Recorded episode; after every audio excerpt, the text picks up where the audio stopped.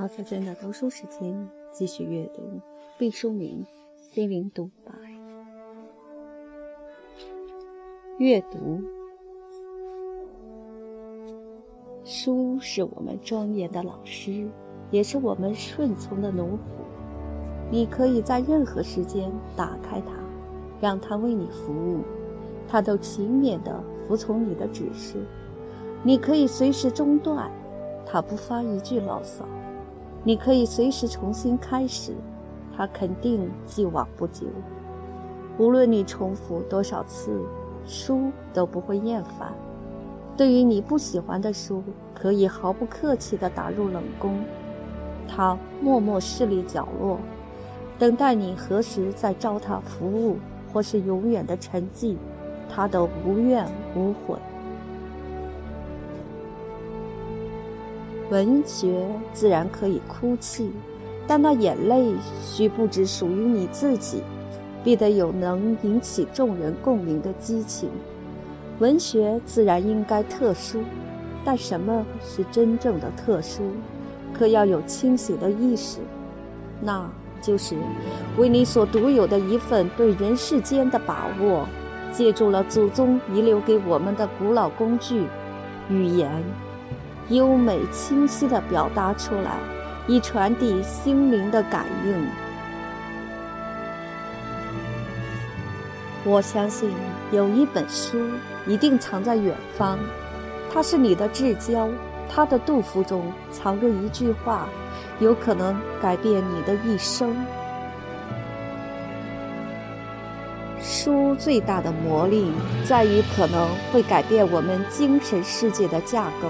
进而影响我们的行为方式，最后甚至扭转我们的人生轨迹。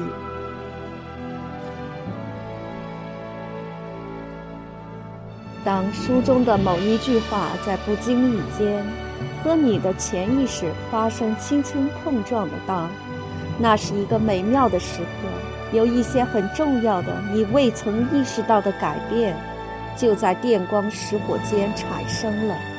速度之快，比百米竞跑中的博尔特还要神速。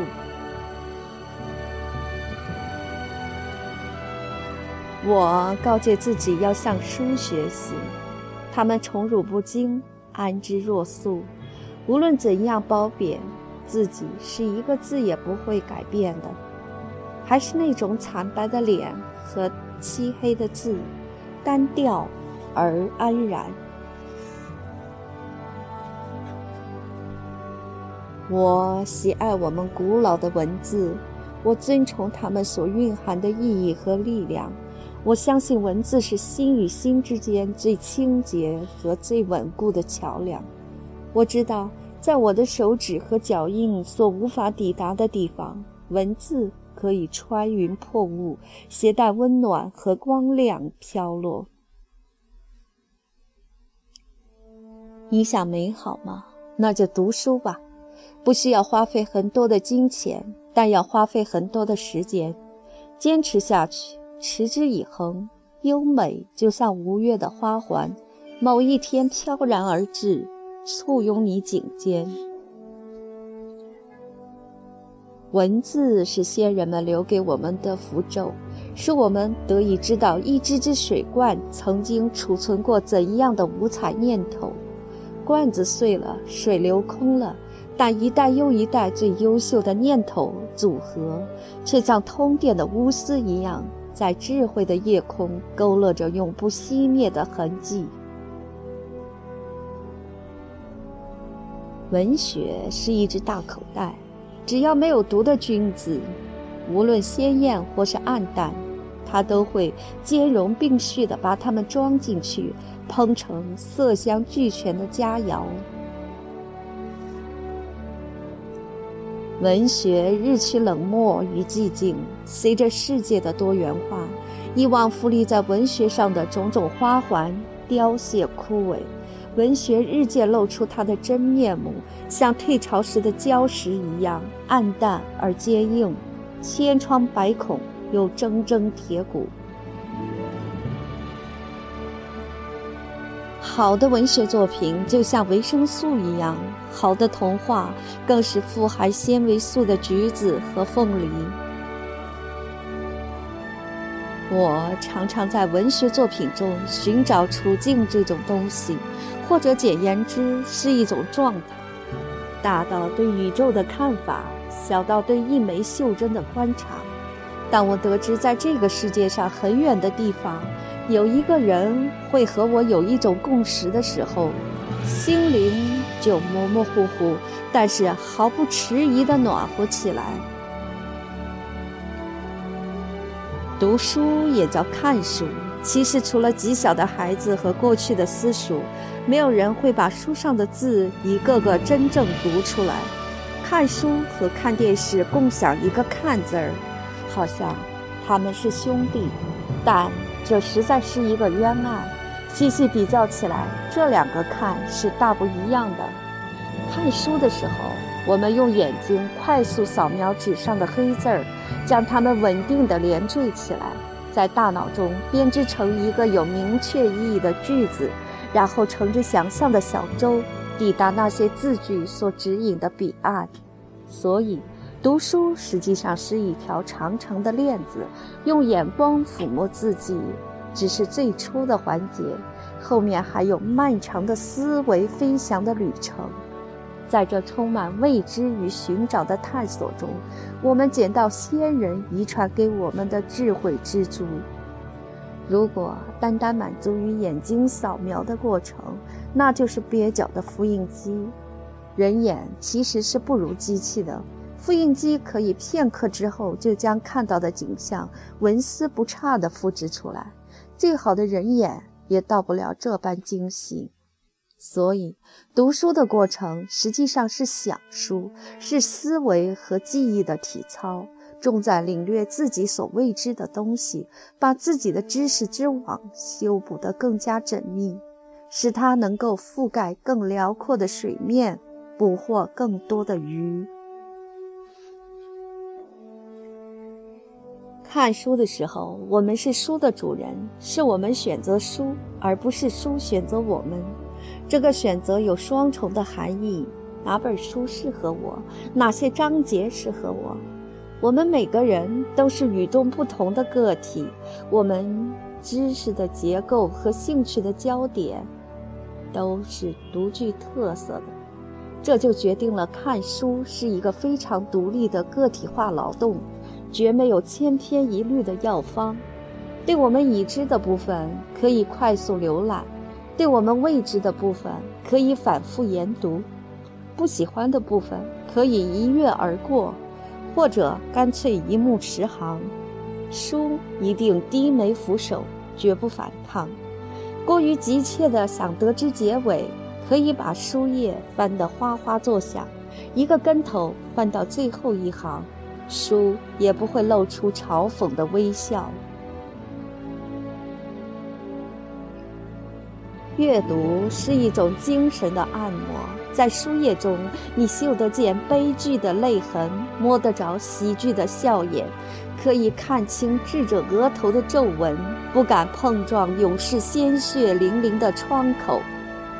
当合上书的时候，你一下子苍老，又顿时年轻。菲薄的纸页和人所共知的文字，只是由于排列的不同。就使人的灵魂和它发生共振，为精神增添了新的钙质。当我们读完名著的最后一个字时，仿佛从酣然梦幻中醒来，重有生机盎然。阅读的时候，我们不断同书的作者争辩，我们极力想寻出破绽。作者则千方百计把读者柔软的思绪纳入他的模具，在这种智力的搅动中，我们往往败下阵来，但思维的力度却在争执中强硬了翅膀。在读名著的时候，我常常在看上一页的时候揣测下一页的趋势，他们经常同我的想象悬殊甚远。这时候我会很高兴，知道自己碰上了武林中的高手。大师们的著作像某一流派掌门人的秘籍，记载着绝世的功法。细细研读。琢磨他们的一招一式，会在潜移默化中悟出不可言传的韵律。只是江湖上的口诀多藏之深山传之秘事，各个学科大师们的真迹却是唾手而得。由于它的廉价和平凡，人们常常忽视了它的价值。那是古往今来人类最智慧的大脑留给我们的结晶啊！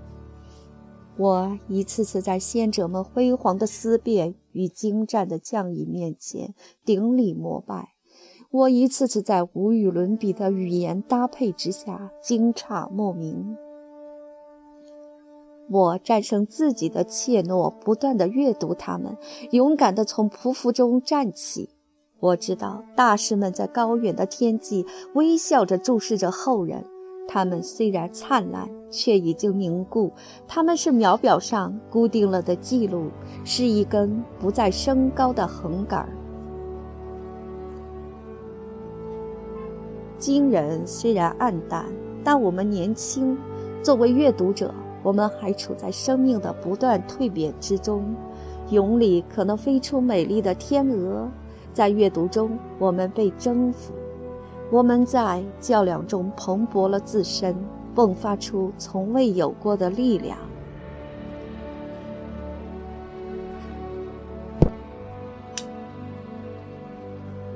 阅读是一种孤独，它同看电影、看录像、听音乐会是那样的不同。前者是一块巨大的生日蛋糕，可以美味的共享；后者只是孤灯下的一盏清茶。只可独处，倾听一个遥远的灵魂对你一个人的窃窃私语。他在不同的时间对不同的人说过同样的话，但你此时只感觉他在为你而歌唱。如果你不听，他也不会恼，只会无声地从书页里渗出悲悯的叹息。你啪地合上书，就把一代先哲幽禁在里面。但你忍不住又要打开它，穿越历史的灰尘，与它对话。真正的阅读可以发生在喧嚣的人海，也可以坐落在冷峻的沙漠；可以在灯红酒绿的闹市，也可以在月影婆娑的海岛。无论周围有多少双眼睛，无论分贝达到怎样的嘈杂。真正的阅读注定孤独，那是一颗心灵对另一颗心灵单独的锤击，那是已经成仙的老爷爷特地为你讲的故事。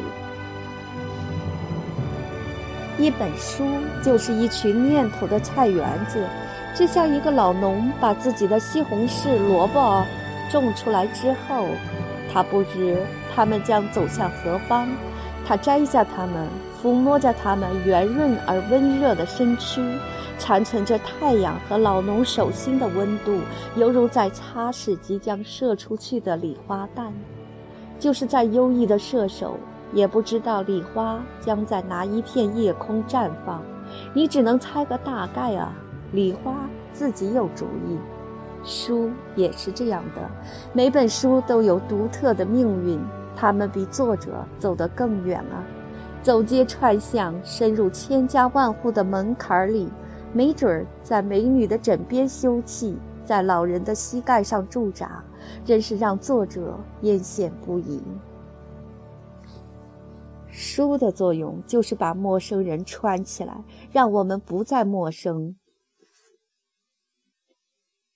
读书是一种精神的再一次牙牙学语。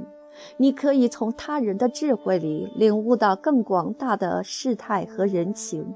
古往今来那些动人心魄的文字，把我们的耳朵拉长了，听到了遥远地域和年代的回声，使我们的视力像喜马拉雅鹰一般锐利清晰起来，笔直地穿透尘埃，洞察秋毫，使我们生命线的两端射线般的伸延。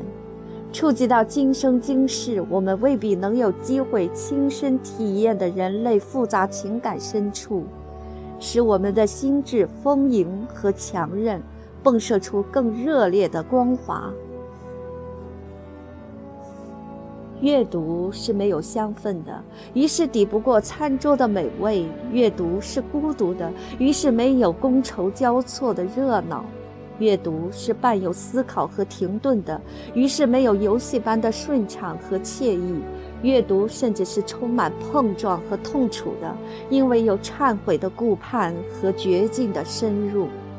但是，阅读是有力量的。因为在阅读的时候，你不是一个人，而是和古今中外的先驱者们并行。读书让我们知道了天地间很多奥秘，而且知道还有更多的奥秘不曾被人揭露，我们就不敢用目空一切的眼神睥睨天下。读书其实很多时候是和死人打交道。图书馆堆积的基本上都是思索者的木乃伊，新华书店里出售的大部分也是亡灵的墓志铭。你在书籍里看到了无休无止的时间流淌，你就不敢奢侈，不敢口出狂言，自知是一切美好的基石。当你把他人的聪慧加上你自己的理解，恰如其分地轻轻说出的时候，你的红唇就比任何美丽色彩的涂抹都更加光艳夺目。人类在有了果腹的肉肉和蔽体的树叶之后，就开始创造语言、绘画和音乐。积蓄了一代又一代的精华，于是我们有了文学，有了艺术，有了哲学的探讨和对宇宙的访问，那都是永无穷尽的奥妙啊！只要人类存在一天，就会上天入地、披肝沥胆地寻找与提炼。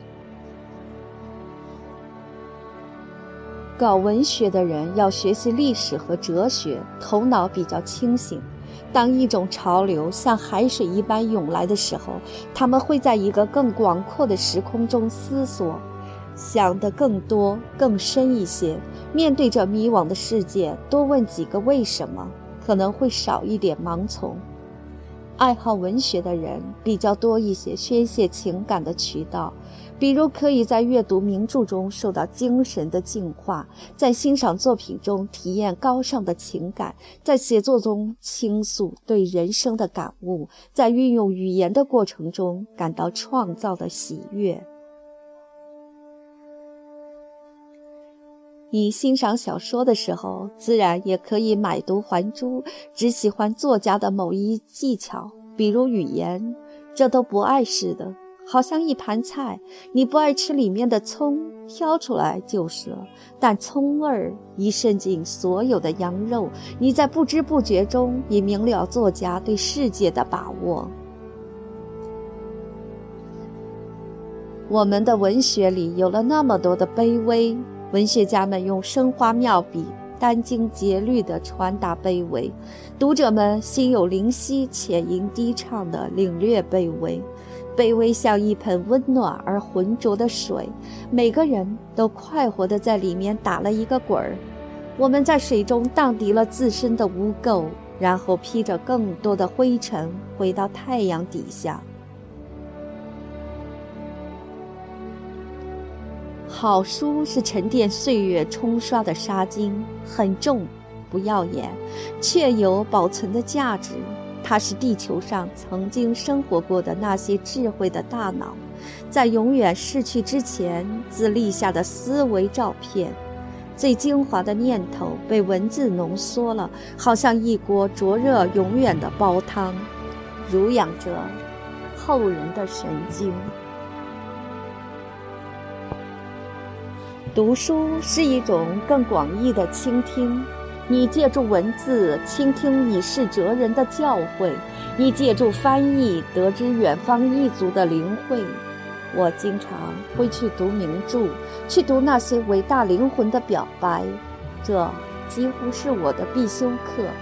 因为你在看电视剧，你就会看到、听到一帮小人在里头说话。做人也是这样。如我们天天浸透在冗长的东西里，就会使我们自己没有办法提升。去读那些好的东西，日复一日，年复一年，坚持下去，对我们好的素质一定会有潜移默化的力量。以前，我常常忍着心中的不快，读一些在气氛上是自己不喜欢的东西，以为自有一份神意埋在深处，甘当读书苦行僧般修炼意志。随着年龄渐长，我的耐心被腐蚀了，变得越来越不善于忍受。一旦我在某人的文章中嗅出矫情与做作，即掉头离去，再不勉强自己。